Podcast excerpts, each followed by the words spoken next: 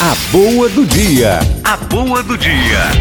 Infelizmente, tem muita família dando o livro do Harry Potter para seu filho, para sua filha, e ainda não lhe deu um exemplar da Bíblia.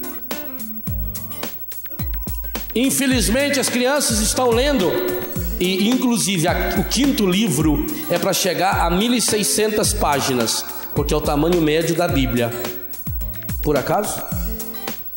São cinco livros. É o novo Pentateuco, a nova Torá. Os cinco livros que fundamentam as, as religiões monoteístas. Os cinco primeiros livros da nossa Bíblia.